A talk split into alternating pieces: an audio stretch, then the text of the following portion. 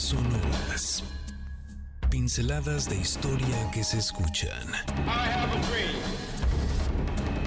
Hilos que se entretejen en el gran telar de la historia.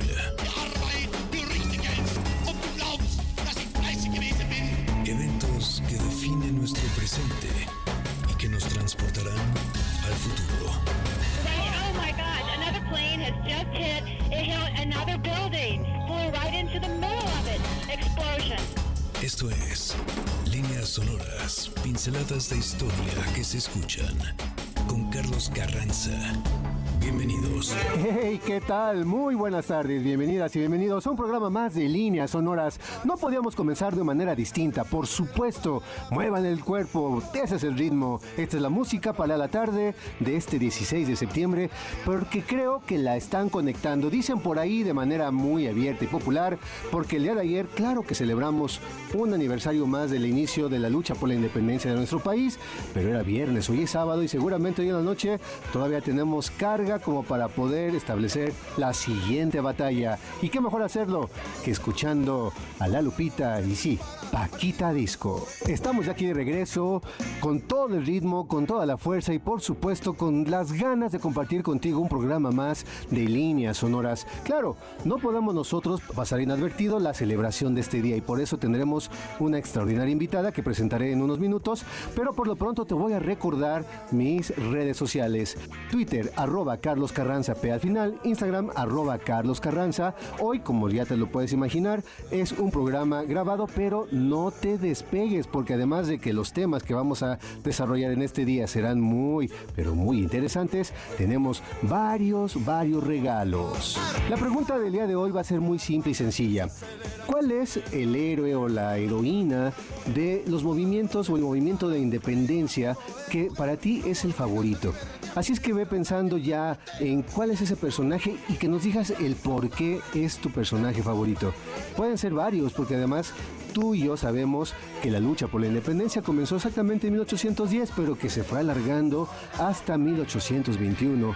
Entonces, durante esos largos años, fueron varios los personajes, varios los nombres que aparecieron en estas constelaciones de los héroes broncíneos de nuestra patria y que hoy, simple y sencillamente con que nos digas cuál es tu personaje, tu héroe favorito de esta etapa y que nos expliques el por qué, es muy probable que más adelante puedas tener la oportunidad de ganarte uno de los tantos, tantos, tantos, tantos regalos que tenemos el día de hoy para ti. Y bueno, como lo prometido es deuda, el tema va a ser muy interesante porque además tenemos una extraordinaria invitada, nuestra amiga querida que además ya nos ha visitado en otros momentos, pero a quien es muy importante aquí en Líneas Sonoras invitar porque se charla muy rico con ella, además podemos alcanzar pues un nivel de profundidad en el tema histórico de una manera tal que además se pasa como agua el programa. Así ha sido en las ocasiones anteriores y hoy seguramente no será la excepción. Te doy la bienvenida, mi querida Isabel Revuelta, ¿cómo estás? ¿Cómo estás, queridísimo Carlos? Me encanta estar nuevamente con tus radioescuchas de líneas sonoras. La verdad siempre ha sido un gozo enorme para mí poder platicar contigo y que eh, pues trascienda esto que me apasiona, que es seguir hablando de nuestra historia. ¿Verdad? Porque además me parece que es importantísimo no solamente traer a colación las grandes celebraciones o los grandes nombres, sino reflexionar en torno a lo que implica el conocimiento de la historia y sobre todo en una época como la que estamos viviendo. Absolutamente, y eso que dices es muy importante. Eh, somos muy dados a aprendernos la historia con fechas a rajatabla, ¿no? Muy, muy celosos de la fecha y no comprendemos que son procesos los que tenemos que analizar, pues que realmente entenderlos para poderlos pues asimilar. Mucha gente piensa que la historia es para no repetirla y en realidad lo que es la historia, si me permites decírtelo, es como un antídoto. Porque el que tú sepas de dónde viene un proceso, que tú sepas de dónde vienes o que de dónde viene un asunto que te interesa, pues es la forma de proyectarlo hacia el futuro. Entonces el antídoto es que la historia te ayuda a comprender el futuro, no nada más tu presente, porque lo que hace el pasado es que te da una visión completa, una visión integral. Así que no piensen que es algo aburrido, que ya lo dijeron, y yo para qué quiero saber de historia. La historia es eso de lo que estamos hechos, Carlos. Claro. Claro, porque además a nosotros de alguna u otra manera nos fueron introduciendo al ámbito del conocimiento histórico, pues en las escuelas, sobre todo en estos salones de clases en los cuales teníamos una maestra, un maestro que a lo mejor con los pocos recursos que podía tener o con sus grandes habilidades nos iba transmitiendo pues lo elemental. Sin embargo, ya el gran trabajo de la eh, profundidad, de la reflexión y del cuestionamiento a la propia historia que nos han enseñado, pues también exige de una voluntad propia para tratar de comprender justo de dónde venimos como sociedad y como país. Absolutamente, y también somos muy dados a brincarnos grandes periodos históricos, porque bueno, no es nuevo, durante toda la, eh, digamos, el, recuento de lo que ha hecho la humanidad, han sido muchos los gobiernos que han utilizado la historia pues como sus propagandas, como sus eh, manera de querer legitimarse o no. Se ha dicho mucho que la historia es de quien sale vencido y todo, pero yo creo que uno como participante de esta historia no te queda más que ir a las fuentes y buscar y hacerte tú tu propio criterio, ¿no? Quitarle esos velos a los grandes discursos de los grandes personajes broncinios, heroicos que no pueden tocarse y que los tenemos tan arriba que están absolutamente lejanos a nosotros, como también atrevernos a buscar a todos esos personajes prohibidos, esas leyendas negras, todos esos que se fueron al basurero de la historia y nosotros entender desde nuestra visión qué es lo que hicieron, qué fue lo que aportaron, porque lo que tenemos entonces es este gran lienzo completo en el que hemos hilvanado y en el que hemos tejido todos, héroes y villanos. Mejor llamémosles, Carlos, personajes de la historia, que esa es como su justa medida. Claro, porque además hemos sido, no solamente en los últimos años, sino es parte de la formación histórica que hemos tenido desde el siglo XIX, el buscar esos culpables de algún proceso histórico y quedarnos con esas etiquetas. Oye, Isabel, quiero preguntarte algo porque me parece que es eh, interesante para nuestros radioescuchas, porque cuando hablamos acerca de cuando aprendimos historia y cómo lo hacemos, pues siempre tenemos la referente de las clases o, un maestro, una maestra. ¿Tú cómo recuerdas tus primeras clases de historia? ¿Cómo fue ese primer eh, acercamiento, ese primer encuentro con tal vez a un tema que tuviera eh, despertado el interés, un personaje, una mujer, un hombre, una fecha, un plan. O sea, ¿cómo fue ese inicio en el cual Isabel Revuelta dijo, esto me encanta, la historia me fascina? ¿Cómo fue eso? A ver, platícanos un poco de ello. Me estás preguntando algo que, que, he platicado ya en varias ocasiones, pero no a profundidad, porque ahorita me estás tocando una fibra muy sensible. Fíjate que yo la historia de México, porque esa es la parte interesante, realmente la aprendí con ganas de aprenderla, porque yo llego a México eh, pues, más grande de 10 años, aunque sí nací aquí, porque mi padre pues era ingeniero de ICA, lo he platicado varias veces, y a mí me toca vivir mis primeros años de infancia en Guatemala, en Colombia, incluso vivía en la frontera de México con Estados Unidos, entonces mis referentes históricos durante mucho tiempo fueron muy nostálgicos porque pues el himno de Guatemala me tuve que aprender, el de Colombia, el de Colombia, la historia de Colombia la tuve que olvidar y decir, bueno, ok, ahí, ahí quedó eh, el tema de Bolívar y ahí quedó el tema de Medellín y de los paisas. Y cuando yo venía a México de vacaciones, México era algo maravilloso, anhelado por mis padres, pero que todavía no lo sentía yo propio, no sé si me, si me puedo yo como explicar un poco de niña, hasta que finalmente llego a México, nos vamos a quedar a vivir aquí y tengo la fortuna de entrar a una escuela en donde la historia la enseñaban padrísima. Realmente era muy importante la historia de México en este colegio donde yo estudié en el Colegio Columbia. Y es ahí donde me doy cuenta que ya había otra historia que era mía, y yo le preguntaba a mi padre, bueno, entonces ya este himno ya me lo voy a aprender yo. Entonces, Maciosare no es un personaje. No, no, eh, eh, empecé a asimilarla desde mi cabeza de niña. Me empezó a fascinar, porque sentía algo que ya necesitaba, que era la pertenencia y la raíz. No es que fuera tan grande, pero sí llegar de 10, casi 11 años a la Ciudad de México, no sabía comer picante, no me sabía la televisión mexicana, no conocía muchas cosas, pero lo que empezó a ser una historia común fueron justamente los héroes de la independencia. Y mi padre nos llevó a un grito de independencia en el Zócalo. Todavía recuerdo esas trompetillas, esas pestañas postizas que me puse, recuerdo los tamales en el café de Tacuba, recuerdo perfectamente estar en la plaza y gritar.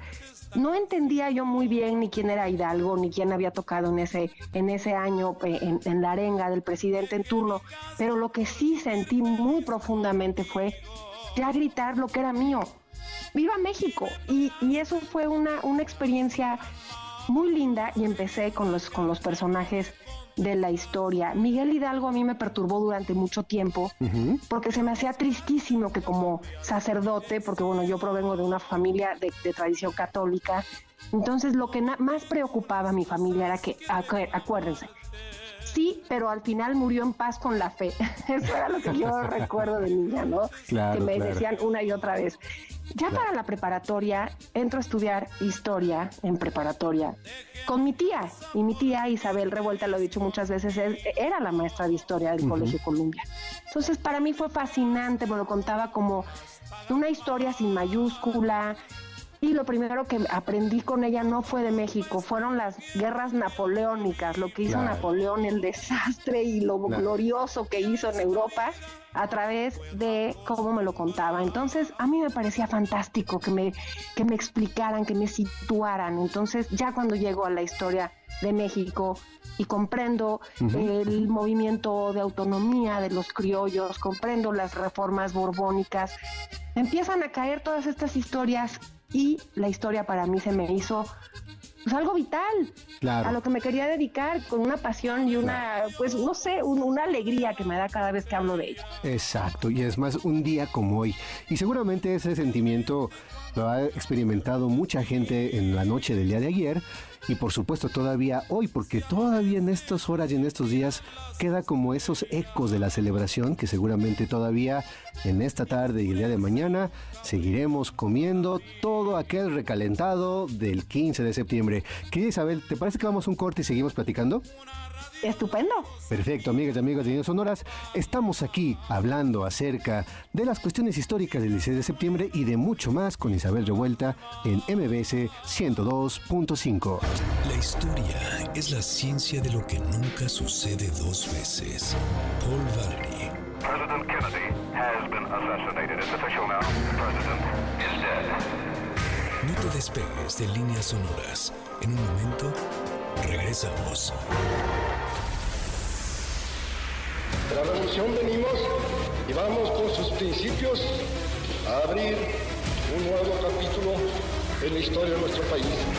El único deber que tenemos con la historia es reescribirla. Oscar Wilde. Regresamos a Líneas Sonoras. ¡Hey! ¿Qué tal? La muchacha chula de Espinosa Paz. No, no, no se equivocaron de estación. Por supuesto que no, no, no. Estamos aquí en Líneas Sonoras. Nos estamos divirtiendo porque además en el corte anterior ya no lo pudimos decir porque ya estábamos con el tiempo un poco apresurados. Pero ¿qué tal se escuchan los invasores de Nuevo León, mi casa nueva en Líneas Sonoras? ¿Dan ganas de bailar, ¿no, Isabel? Por supuesto, es un momento y una noche para estar alegres, es un día para estar, un fin de semana para sentir la música mexicana. Y bueno, aquí en Líneas Sonoras somos de espíritu muy rockero. Nuestro santo favorito es el gran David Bowie, pero seguramente nosotros hoy nos están diciendo que nos estamos portando mal. No, al contrario, nos estamos portando patrióticamente bien porque la muchacha chula de Espinosa Paz suena así. Y bueno, como también lo hemos prometido en el corte anterior, tenemos regalos. Es muy simple y muy sencilla la dinámica. Con que nos mandes un tweet y nos platiques. ¿Cuál es el personaje de esta etapa de la independencia de México, la lucha por la independencia que además, fueron varios años? ¿Cuál es tu personaje favorito y por qué? Si me mandas un tweet y nos dices entonces tu respuesta, te puedes llevar dos pases dobles para Lagunilla, mi barrio, con la actuación de Laura León y un gran elenco para el 23 de septiembre a las 7 de la noche en el Centro Cultural Teatro 2. Y de una vez va el otro regalo. También puedes llevarte dos pases dobles para Mentiras el Musical en el Teatro Aldama para el 29 de septiembre a las 8 de la noche. Y entonces ahí están ya los regalos y te pone las pilas, piensa muy bien tu respuesta y me la puedes compartir a mi Twitter arroba Carlos Carranza P. Estos los vamos a dar por Twitter. Así es que ya los siguientes posiblemente los vamos a dar a través de Instagram, pero por lo pronto ahí está la posibilidad. Isabel, me estás platicando acerca de cómo fueron tus primeros encuentros con la historia de un país que a lo mejor lo vivías como algo nostálgico, algo lejano, pero que al mismo tiempo era muy propio, ¿no? Era muy tuyo. Y ya cuando tuviste la oportunidad de estudiar de una manera como más a profundidad, por ejemplo, esta etapa que estamos el día de hoy conmemorando, que celebramos, te fuiste encontrando con personajes tan diferentes quizá los que nos habían platicado en esos libros de texto o en esas historias oficiales. Estos personajes como Hidalgo, como Allende, como la corregidora, ¿qué fueron las cosas que más te fueron sorprendiendo encontrar en tu proceso de investigación, de encuentro con esta historia que tú estabas ya desarrollando? Sí, primero que nada lo que más me llamaba la atención es que eh, no habían nacido en 1810. ¿A qué me refiero? Que había un México anterior, un México anterior que durante mucho tiempo no me explicaron hasta que ya tuve como la edad para entenderlo, eso fue justamente en preparatoria, y es lo que les comentaba, que eh, la independencia no es de golpe y porrazo, porque tendemos a, tendemos a estudiar que después de Hernán Cortés y la conquista, entonces sigue Hidalgo. Y nos brincamos o nos brincaron los siglos olvidados de nuestra historia, que es el virreinato o comúnmente conocido como la época colonial. Ahí traemos un debate que si fue colonia no, más bien fue un virreinato. Pero son 300 años, Carlos. Entonces, para mí fue fantástico y absolutamente desconocido empezar a estudiar esos siglos. ¿Qué habían pasado en esos 300 años? Que incluso somos México desde hace menos tiempo, como nación independiente, hemos sido menos tiempo México que lo que duró ese famoso virreinato, que no nos lo explicaron. Entonces, que de ahí provenieran los héroes de la independencia, a mí me pareció fabuloso empezar a entender el por qué. Pero por qué queríamos ser independientes, pero qué había pasado. Pero bueno, ok, entonces eso fue maravilloso para mí empezar a descubrir los 300 años del laboratorio, no nada más de mestizaje biológico, sino de sincretismo cultural, la riqueza, pero no como esta frase hecha, los mexicanos tenemos una riqueza. Sí, ¿por qué? Porque entonces ahí en esos 300 años es donde yo entendí que tenemos influencias de muchísimos pueblos, porque no fuimos nada más mexicas, había cantidad de pueblos atrás de ese imperio con el que se encuentran los españoles a la llegada en 1519 no eran los originales tampoco del altiplano, había habido grandes culturas también. Todo eso estaba metido en su cultura y en su ADN. Y del lado de los españoles también habían llegado no nada más españoles, sino con todas esas influencias árabes y esas influencias romanas. Somos la mezcla de muchísimas cosas. Y eso me empezó a gustar y eso me empezó a dar ganas de seguir investigando.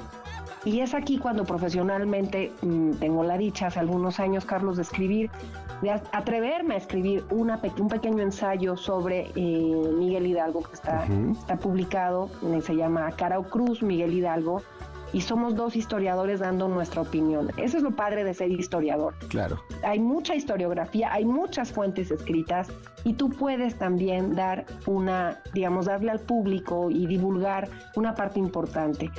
Tomo la biografía de Errejón Peredo, que es el gran biógrafo de, del cura Hidalgo, y encuentro unas cosas fascinantes sobre este personaje, sobre la, la, vida de carne y hueso de este hombre que provenía justamente de este virreinato que te estoy contando, Carlos. encuentro unas cosas fabulosas. Porque además era un personaje súper interesante, ¿no? Eh, a nosotros lo muestran ya en la etapa en la cual toma la gran decisión o, es parte de esta, de este, eh, pues esta coincidencia que lo lleva ya, ¿no? A, tomar el, el, estandarte y llamar al movimiento, pero era una personaje con una preparación muy interesante inclusive desde el ámbito académico, no solamente en lo religioso, sino era un personaje que leía, por ejemplo, personajes como autores franceses, que en esa época pues, no estaba tan muy bien visto. No, claro, porque era, era la parte de la ilustración, era la parte que estaba prohibida, ¿no? Pero tienes a un hombre, a un hombre que era profundamente mexicano, vamos a llamarle así a lo, a lo novohispano. Lo novohispano se va a convertir en México. Entonces, completamente arraigado a México, con las costumbres, la forma de hablar. eh, completamente asimilado a esa sociedad novohispana. Y él tiene la oportunidad de estudiar, él tiene la oportunidad de estudiar con los jesuitas. También una parte muy importante que no nos cuentan del proceso de independencia, yo le invito a todos los radioescuchas a que se den un clavado en dos procesos que no están tan claros en la independencia. El primero, la expulsión de los jesuitas en 1767. Claro. Y las reformas borbónicas también de la, del último cuarto del siglo XVIII en México. ¿Qué hacen los reyes borbones? Imagínate lo que le pega a un personaje como Miguel Hidalgo. Se había dedicado, como muchas familias, a ser sacerdote, era una de las formas de vida, era una forma de dedicarse a la vida eh, a esa profesión, pero era un hombre cultísimo en teología, en lógica, era profesor, te digo, llegó a ser profesor también del Colegio Nicolaita, pero lo que a él le dejan los eh, jesuitas es esta idea de conocer, de saber el mundo, pero de sabérselo desde su raíz. Los jesuitas son los primeros en hablar de las riquezas que tiene eh, este territorio. Durante muchos siglos dejaron récord, incluso flaco favor que nos hacen, porque después Humboldt va a decir, todo, va a tomar, por ejemplo, a Clavijero, todo lo que habló de las especies, de lo que había, de cómo éramos los mexicanos, de la riqueza, de la industria, de todo. Y entonces se hacen tratados que serán posteriormente eh, manuales de la riqueza de cómo venir a invadir este país por parte de, parte de las eh, potencias europeas. Pero bueno, volviendo a lo que vive Hidalgo, eh, ya tiene esta posibilidad de ser un, hombre, de tener hacienda, porque su familia lo tenía, y toma uno de estos préstamos que la iglesia daba a la gente. Pues no, los reyes Carlos IV, Borbón, dijo, a ver, a ver, a ver, a ver, yo quiero sacar más dinero, yo quiero tener más de mis territorios, y entonces lo, el préstamo que les hizo a ustedes la iglesia, como hispanos mexicanos, ahora me lo van a deber a mí. Y el plazo tan módico que yo les había puesto, ya no, ahora va a ser muchísimo más difícil. El hermano de el cura Hidalgo se suicida por esta situación, porque pierden todo. Ah, caray. Es un resentimiento el que tiene claro. este hombre por lo, por, por todo lo que ya está sucediendo a finales del virreinato. Entonces, acordémonos que había también ya un movimiento de autonomía. ¿Qué sabían en la península? ¿Qué sabían de lo que ya había pasado en este laboratorio de 300 años, donde ya teníamos sabores, quereres, olores, todo lo que ya era nuestro, bueno, nuestra Virgen Morena, ya teníamos identidad. Entonces, eso es el gran motor que viene a este movimiento primero eh, de autonomía y después de independencia. Y había varias conspiraciones que Hidalgo ni se le pasaba por la cabeza. Él estaba ya dedicado eh, de una manera pues rural a, intentar paliar un poco estas situaciones que tenían los campesinos. Se enojaba muchísimo porque les decía, aprendan un oficio, aprendan, siembren algodón, siembren moreras para la seda, háganse pequeños empresarios, ¿no? En este espíritu jesuita que había aprendido, ¿no? De la de, que fueran autosuficientes estas empresas y estas escuelas. Pero cuando empiezan estas eh, conspiraciones, la primera en 1808, que también fue eh, callada por los, por los españoles, surge la de 1810 con personajes como Allende, como Aldama, que eran estos jóvenes criollos, imagínate, del ejército de la reina, eran dragones de la reina de España, pero no pueden soportar más. Y personajes como José Ortiz de Domínguez, no era la chismosa de la conspiración, era nada más y nada menos que la perfecta eh, anfitriona de estas tertulias eh, políticas y de entender lo que ya se necesitaba en esta tierra.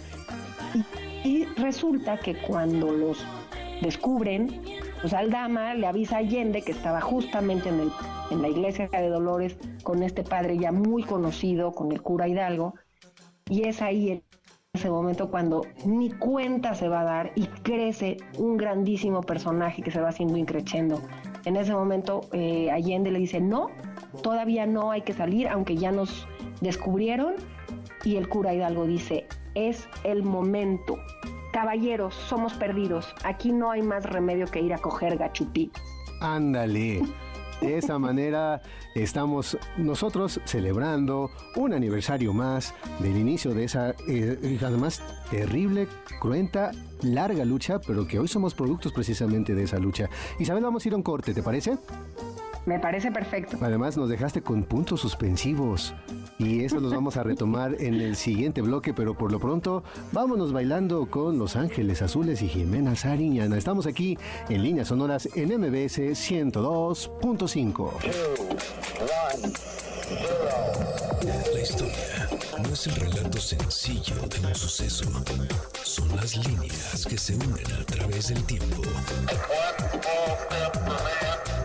Nosotros volvemos después del corte. Líneas sonoras. Para tus CDs, la historia es un incesante volver a empezar. of Princess Diana. French authorities say the driver of her car, her car, was legally drunk at the time of the high-speed fatal crash. Ya estamos de regreso en Sonoras. ¿Qué tal? Estamos ya de regreso aquí en Líneas Sonoras en MBS 102.5. Además de una extraordinaria propuesta musical para que no pierdan el ritmo, para que no dejen de bailar, para que no olviden que hoy es sábado y que por supuesto tenemos todavía la tarde, una larga tarde, una larga noche, para que los festejos y las celebraciones patrias culminen hasta el día de mañana. Así es que podamos conectar la fiesta, podamos conectar todas aquellas cosas tan ricas que seguramente cenamos el día de ayer y que hoy desayunamos en el recalentado y que seguramente será recalentado hasta el día lunes, porque para eso somos expertas y expertos. Pero antes de seguir con nuestra gran invitada que nos está regalando unos detalles y una conversación sabrosa y exquisita para esta hora de la tarde, te vamos a dar más regalos. Esto los vamos a dar por vía Instagram, así es que me los vas a poder mandar a través de un mensaje directo en mi Instagram que es arroba Carlos Carranza y la respuesta a la pregunta es así. ¿Cuál es tu personaje favorito de toda esta etapa de la lucha por la independencia? Ya estamos eh, pues retomando algunos, ya Isabel nos compartió algunos personajes que han participado en este primer momento, pero no nada más nos digas quién, sino por qué. ¿Por qué tu personaje favorito es tal o cual? Así es que me puedes mandar entonces tu mensaje directo y te vas a ganar dos pases dobles para la obra Tierra de Fuego de Mario Diamant que llega al Foro Shakespeare con la actuación de Paco de Lao y muchos más para el 3 de octubre a las 8 y media de la noche. Ahí te va otro regalo y esto es para que también sigas bailando. Dos pases dobles para que revivas los 90 con I Love Dance del 2023.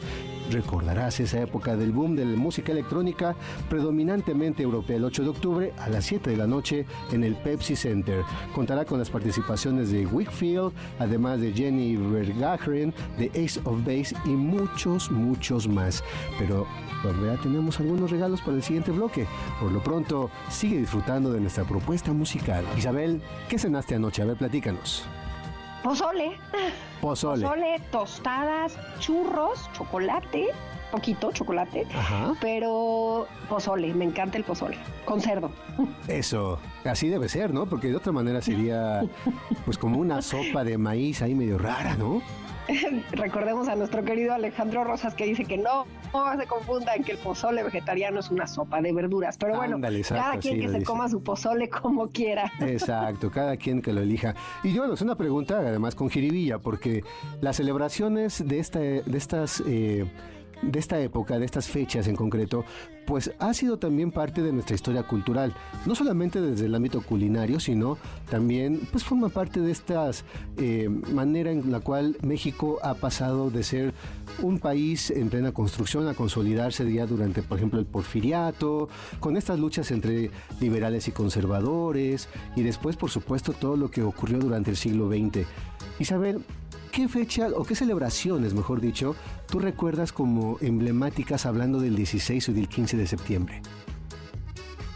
Pues mira, la verdad es que siempre, siempre ha sido una fecha eh, sagrada, permíteme decirlo así. Yo creo que eh, eh, yo como mexicana tengo dos fechas que te puedo decir que me parecen importantísimas y que en mi familia se festejan, que es el 12 de diciembre, que es la Virgen de Guadalupe. Podemos ser de la religión que seamos, pero todo los mexicanos somos guadalupanos y vuelvo a este mestizaje y vuelvo a estos 300 años donde se arraiga este, pues este lema y esta fe que tenemos, ¿no? Por la Virgen de Guadalupe. Y la otra, porque se festejaba muy bien, siempre lo he festejado, y la otra pues es esta, ¿no? La de la independencia, la de nuestra independencia. Fíjate que en últimas fechas me han pedido conferencias para el 5 de mayo, que si bien es una gran fecha histórica, eh, han sido conferencias para nuestros amigos mexicanos que viven en Estados Unidos o que ya tienen hijos o nietos eh, estadounidenses, pero que siguen festejando y que de alguna manera, como la historia es algo vivo, Carlos, entonces para ellos es como un día de la independencia. Eh, de alguna forma el gobierno estadounidense también ha honrado esta batalla, no tanto porque sea el día de la independencia, yo creo que es un fenómeno cultural, es para hablar de la cultura mexicana, de la influencia que tiene la cultura en Estados Unidos, una especie como de eh, los irlandeses que se celebran en, en, marzo, el 18 de marzo, pues acá celebran a los mexicanos el 5 de mayo y se ha convertido en esa fecha, ¿no? Pero no olvidemos que la independencia no fue el 5 de mayo, ¿no? Pero bueno, eh, regresando a esta fecha fantástica, oye, rápido, déjame decir algo del 5 de mayo. Uno de los discursos que más me gustan de nuestros héroes y de nuestra historia es Zaragoza sabía, el general Zaragoza sabía que se iba a enfrentar al ejército más poderoso del mundo, el francés. Y les dice, en la víspera de la batalla del 5 de mayo, les dice a sus hombres, señores, sí vamos a pelear contra el mejor ejército del mundo. Ustedes no son los mejores soldados, pero son los mejores hijos de México. Ándale. Ándale. bueno, regreso, regreso ahorita que estamos festejando esto que es nuestro. Pero no, me parece que es pertinente. Vamos, finalmente hoy celebramos una fecha, pero detrás de todo esto hay un sentimiento que no podemos decir patriótico, pero realmente es un sentimiento pues por luchar por una sociedad, por una por una familia, por un por una cultura, por una identidad, ¿no? Claro, por lo que es tuyo. Exacto. Claro, ahora en 1862 se ganó la batalla, pero se perdió la guerra. Un año después empezó la invasión, se consuma la invasión francesa y nos costó muchísima sangre y muchísimo trabajo, cinco años de guerra. Ya veníamos de una guerra civil, de la guerra de reforma, y nuestra república no se consolida sino hasta el 15 de julio de 1867. Pero ese discurso y eso que es Zaragoza y esa batalla que nos dio pues la gloria, aunque hayamos perdido después, nos fue sembrando algo que nos hacía tanta falta en el siglo XIX. Arraigo, patria, nuestra tierra. Valía la pena luchar por ella. Claro. Y, eso es lo que hoy me parece muy pertinente enfatizar. Sí, porque además eh, en, esa, en ese siglo XIX que estábamos, pues en un, es un siglo de una convulsión constante, por así decirlo, porque se iba de una guerra a otra, de un golpe de Estado, una guerra civil, eh, y después las invasiones. Por supuesto que todo eso se suma a, la construcción de una identidad en medio de tanta sangre, de tantas muertes, pero al mismo tiempo de un orgullo que se va plasmando en las diferentes acciones de estos héroes que hoy los tenemos como referente, pero que detrás hay miles de mexicanos y de mexicanas que hicieron algo por su sociedad, por su cultura, por su familia, por lo que hoy llamamos México. Y claro, y además miles de mexicanos y cientos de días, décadas, mucho, un siglo completo, porque estás poniendo el dedo en la llaga. No es que hayamos amanecido libres, ni siquiera. El movimiento de independencia de estos primeros insurgentes dura nueve meses, nada más. son, son hechos cautivos, porque eso es a lo que iba, que los dejé en puntos suspensivos. Sale al atrio del, de su parroquia, era domingo, de madrugada, ya había gente montando el mercado. Y grita entonces el cura Hidalgo, los arenga y les grita nuevamente a las personas que encontraban ahí, que se encontraban ahí, muera el mal gobierno y viva Fernando VII. ¿Por qué? Porque iba a empezar un proceso, Carlos, un proceso largo y doloroso para ver el rostro político y económico al que finalmente nos íbamos a adherir.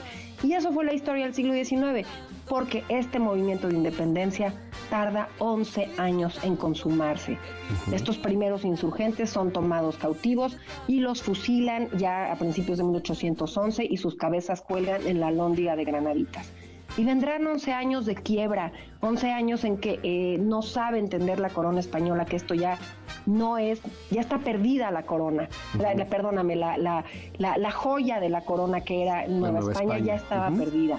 Pero claro, nos va a tomar 11 años, una bancarrota tremenda, desorganización, pues cómo no, si estábamos tratando de ver cómo nos íbamos a organizar. Y tenemos héroes después como José María Morelos y Pavón, que también es fusilado ya en 1815, cura también, también alumno de jesuitas, pero bueno, y se consumará de la forma más extraña y más rara en 1820 con un hombre que mató insurgentes, con un Agustín de Iturbide, pero que entiende muy bien que ya éramos otra cosa. Era hijo de la autonomía, era un criollo también arraigado y no lo echemos al historia sin entender el proceso. Él comprende que ya era momento de ser otra cosa. Y bueno, lo que sabíamos hacer muy bien, como en el mundo entero, pues era el tema de la monarquía. No supo leer que los vientos de cambio, los vientos de república, los vientos de libertad, incluso venían de los vecinos del norte, ¿no? 1776, la independencia de las 13 colonias, 1789, la Revolución Francesa, esas ideas de la ilustración que incluso leían a escondidas unos y otros, pues eso es lo que nos va a costar tantas décadas llegar a esa república. Y pasamos por el el siglo XIX de Santana y pasamos por el centralismo y no vamos a hacer mejor federación, no vamos a hacer monarquía, ya me estoy yendo y viniendo en la historia, pero lo que quiero enfatizar es cómo nos costó trabajo. Y sí, el imperio primero, la invasión francesa, primero la estadounidense, momentos asiagos hacia mitad del siglo XIX. Uno de esos 15 de septiembre más tremendos que vivió nuestro país fue cuando la bandera estadounidense ondeó en Palacio Nacional Porque estábamos invadidos por el ejército estadounidense. Y no fue hasta que el Congreso en Estados Unidos dijo, a ver, basta, se acaba, es imposible adjudicarnos todo ese territorio, toda esa población, no hablamos el idioma, no tenemos la misma religión, sería un tema dificilísimo para las arcas, no hay posibilidad. Entonces se retira Estados Unidos y se lleva en esta guerra que perdimos, porque no es que nos roben, perdimos esa guerra más de la mitad de nuestro territorio. Y ahí seguimos y sigue personajes como la gran generación eh, de, de- de- de- de estos eh, liberales que después van a pelear por decir hay una guerra de reforma, hay una, un proyecto federal y republicano en contra de otros mexicanos que también dan su vida, que eran esos mexicanos de, conservadores, no estos conservadores que ahora manoseamos el término, no, gente que pensaba que instituciones como la iglesia y el ejército y una república central era lo que debía de ser y que lo creían a pie juntillas como un Miguel Miramón, todos esos también daban su vida por esas convicciones. Finalmente te digo que ya en 1867, bueno, se consuma, para mí me parece que fue la mejor eh, guía, que ya seamos una república con una constitución, pero todavía nos faltaba el episodio de un liberal que traiciona esos ideales y un caudillo que se vuelve a reelegir una y mil veces que fue Porfirio Díaz.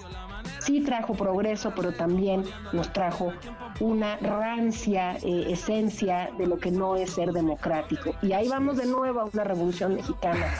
Entonces, ¿cuánto nos ha costado Claro. festejar hoy? Festejemos este país que a veces pienso que no nos damos cuenta que hemos estado a punto de perder.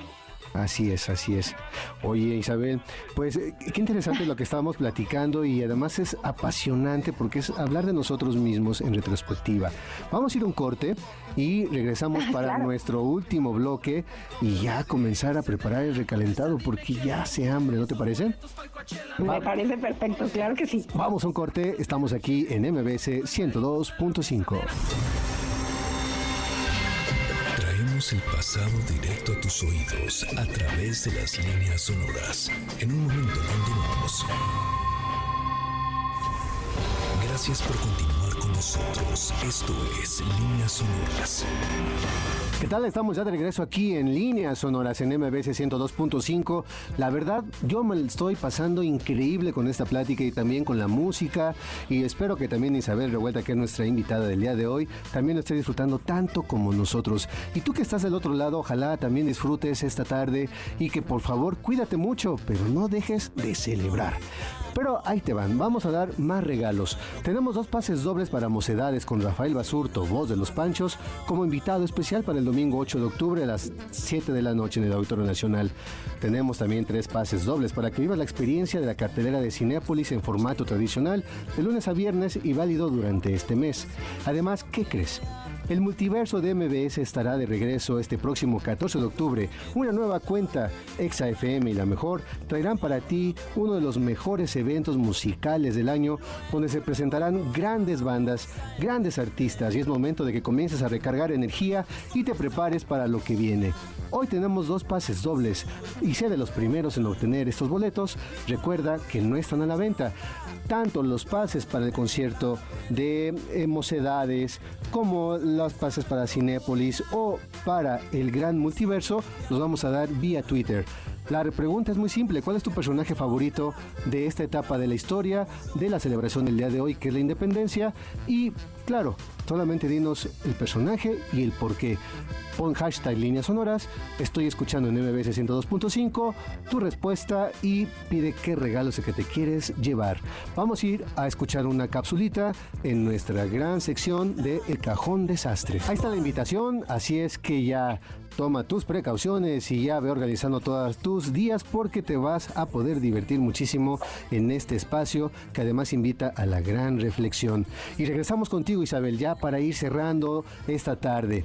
Eh, algo que me gustaría también platicarte Isabel es, eh, en estas celebraciones patrias, tú nos vas diciendo que fue, acabando, se fue, terminando la lucha por la independencia de una manera, pues evidentemente extraña, con un personaje como Agustín de Iturbide, que además es de los malos de la historia, de los innombrables, junto con Santana, que además son personajes de su época, ¿no? Al mismo tiempo, como tú cerrabas también el bloque anterior, hablando de Porfirio Díaz, otro de los malos de la época. Y también hacías algo, un subrayado especial los conservadores y liberales del siglo XIX no tienen nada que ver con lo que el día de hoy llamamos así. ¿No? Son personajes que tenían un estudio y una idea muy clara de lo que era la construcción de un país que se estaba desarrollando. En este sentido, pues evidentemente hablamos de personajes que hoy pues forman parte también de estos libros tal vez que no les ponemos mucha atención. ¿Cuáles son estos personajes, Isabel? Platícanos un poco de ellos. Mira, te puedo hablar, hemos hablado mucho de Agustín de Iturbide, entendemos también de dónde provenía, de este movimiento de autonomía y bueno, también estaba consciente que lo que habían hecho los insurgentes en mucha medida había destruido económicamente a la sociedad, ¿no? E incluso Allende no estaba nada contento con las estrategias que había hecho Hidalgo y trata de envenenar, bueno, no, obviamente trató de asesinarlo dos veces, le, se refería a él como el cabrón del cura, porque sentía que era un movimiento desordenado, que no tenía una una, una, estrategia. Eran eh, tanto Allende como Aldama, como Agustín de Iturbide eran militares y el cura pues no lo era. Entonces, esta gran, este gran momento que se alcanza en, el primer eh, eh, levantamiento se pierde por mil y un cosas. Y es lo que va a recuperar Agustín de Iturbide. Agustín de Iturbide entenderá que existe todavía un insurgente histórico, que, que era eh, Vicente Guerrero, pero que había quedado nada más en tierra caliente como en guerrillas. Y él es el que entiende que esto tiene que continuar, que se cierra el capítulo y México nace como una monarquía, el, imperio mexicano. Después obviamente se le sube terrible a la cabeza, no era para fusilarlo, pero en fin, eh, eran momentos asiagos, lo dijiste perfecto, Carlos, estaba buscando conformar una nación y no se sabía muy bien hacia dónde ir. Entonces, bueno, será fusilado también eh, eh, Agustín de Iturbide. Ya nuestro primer presidente, Guadalupe Victoria, en 1825, pues Imagínate, él fue de los, del, del, siglo XIX, de los poquísimos que terminó su periodo, y fue también de los que siembra esta necesidad de festejar lo que ya era nuestro, nuestro país, hablando de lo del grito. Eh, busca que se festejen siempre en septiembre, el 16 de septiembre, así como lo había hecho Morelos también en los sentimientos de la nación, que hubiera un día específico, ¿no? Pero volviendo a tu pregunta ya eh, eh, sobre la marcha, fueron pasando las décadas. hay un personaje que es Miguel Miramón. Miguel Miramón es un estudiante, es un cadete mexicano que está estudiando en el Colegio Militar cuando llega la intervención francesa. Sus compañeros son, pues, Márquez, Juan de la Barrera, los niños héroes. Pero él no fue niño héroe porque vivió, porque sobrevivió el ataque, un balazo que le pasa cerca del cráneo y también otras heridas en el cuerpo, lo tendrán hospitalizado, lo tendrán prisionero incluso de, eh, de, los estadounidenses y esa herida profundísima de la mutilación y de la pérdida del territorio van a hacer que en su cabeza se tenga la claridad, como muchos otros mexicanos que se llamaron conservadores, conservar instituciones como el ejército y como la iglesia como bastiones de lo que tenía que ser nuestro país. Para él era muy importante eso y para muchos otros mexicanos, incluso su esposa, Concepción Lombardo de Miramón, quien haya tenido eh, oportunidad de leerme a mis hijas de la historia, ahí hago un recuento de lo que ellos creían a pie juntillas. Es la voz de esos otros mexicanos que Claro. también creían que los, lo, lo que proponían era, era justo, era viable. Y entonces, bueno, viene esta, esta confrontación civil, esta confrontación de proyectos, un proyecto centralista, un proyecto eh, con instituciones como las que se querían conservar, y un proyecto liberal, un proyecto que admirábamos profundamente, insisto, en la democracia estadounidense. Siempre hemos tenido debilidad no olvidemos que son nuestros vecinos, no son nuestros hermanos, ni son nuestros primos, son nuestros vecinos. Y lo que queremos hacer con un vecino es tener la mejor relación. Así Pero bueno, siempre hemos tenido esta idea de la, la- la república, pero había que entender a esos otros conservadores Claro. que querían también dar con su sangre, con su vida, con su postura. Tienes un Lucas Alamán también. Es una persona que no se comprende, también se ha puesto que era eh, reaccionario y que estaba en contra. Digo, evidentemente eran guerras y eran proyectos confrontados, pero no dejemos de lado muchas cosas importantes. Lucas Alamán hablará que era importantísimo no romper esa economía que había vivido todo el virreinato, porque entonces seríamos una nación pobre, condenada a la tragedia, a la bancarrota. No se le hace caso en su, en su momento. Eh, tenemos también voces interesantísimas, te digo, en un, en un, en, en un Miguel, Miguel Miramón, Claro. pero están del lado, no voy a decir equivocado, de las circunstancias. México será invadido por Francia y llegará por otros mexicanos que sí, ojo, sí fueron a buscar a Maximiliano, que no fue el caso de Miramón, nunca estuvo de acuerdo. Hay unas cartas magníficas que le manda a su esposa, donde incluso duda de que si en realidad son tan enemigos él y, y- y Benito Juárez, porque tienen cosas en común, ideas en Así común. es. Pero bueno, le tocará el imperio de Maximiliano y Maximiliano, que eso no sabemos, lo manda a, a- a Europa cuando había sido el primer presidente, el más joven que ha tenido México, el primer presidente conservador. No va bien ese proyecto, pero era un gran militar, eh, Miramón. Claro. ¿Qué es lo que hace Maximiliano? No le gusta un hombre tan arraigado, tan mexicano cerca y lo manda al exilio.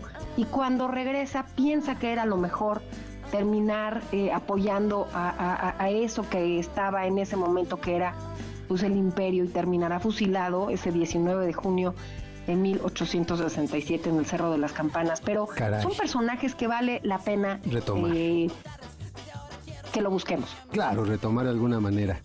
Oye Isabel, Sí. pues hemos terminado con el programa. Te digo que platicar contigo es tan sabroso que se nos va rapidísimo. Muchísimas gracias por habernos acompañado Isabel. Al contrario, me encanta. Y otra cosa, que quitemos un mito. El, el 15 de septiembre siempre se ha celebrado más allá de que si Porfirio se, se- era el santo de Porfirio. No, siempre ha sido más padre festejar desde las verbenas antes en la noche. Es una tradición mexicana, es Claro. una tradición virreinal. Entonces, bueno, quitémonos esa idea. Sí, ya el, el- el- el evento que conocemos fue de 1896 con Porfirio, pero festejemos lo que es nuestro, conozcamos Eso. nuestra historia, Carlos. Muchas gracias. No, muchas gracias. Isabel, te agradecemos profundamente que hayas acompañado esta tarde de Líneas Sonoras. ¿Qué te parece que te, que, pues, te invitamos para otra ocasión? ¿Te parece? Me encanta, Vale. me parece muy bien. Por Bueno. supuesto, yo feliz. Estupendo. Pues muchas gracias y estás aquí en MBC 102.5. Súbete al automóvil del cocodrilo. Por hoy, nuestro viaje ha terminado.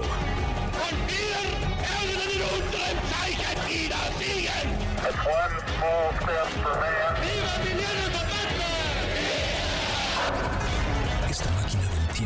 volverá a despegar la siguiente semana. Los esperamos aquí, en líneas sonoras, pinceladas de historia que se escuchan. Martin Luther King 20 minutes ago died.